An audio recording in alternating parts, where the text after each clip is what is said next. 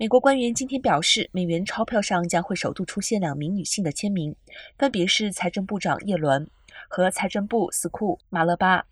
根据财政部，这些钞票准备于本月交付联邦准备理事会，二零二三年初开始流通。耶伦在德州 Fort Worth 驻印局机构致辞表示，这是首度有女性财政部长的签名出现在美国纸钞上，也是第一次有两位女性的签名在美国货币上出现。马勒巴的签名也代表着美国史上首度有美洲原住民女性的签名出现在美国货币上。他表示，这一刻写下了历史。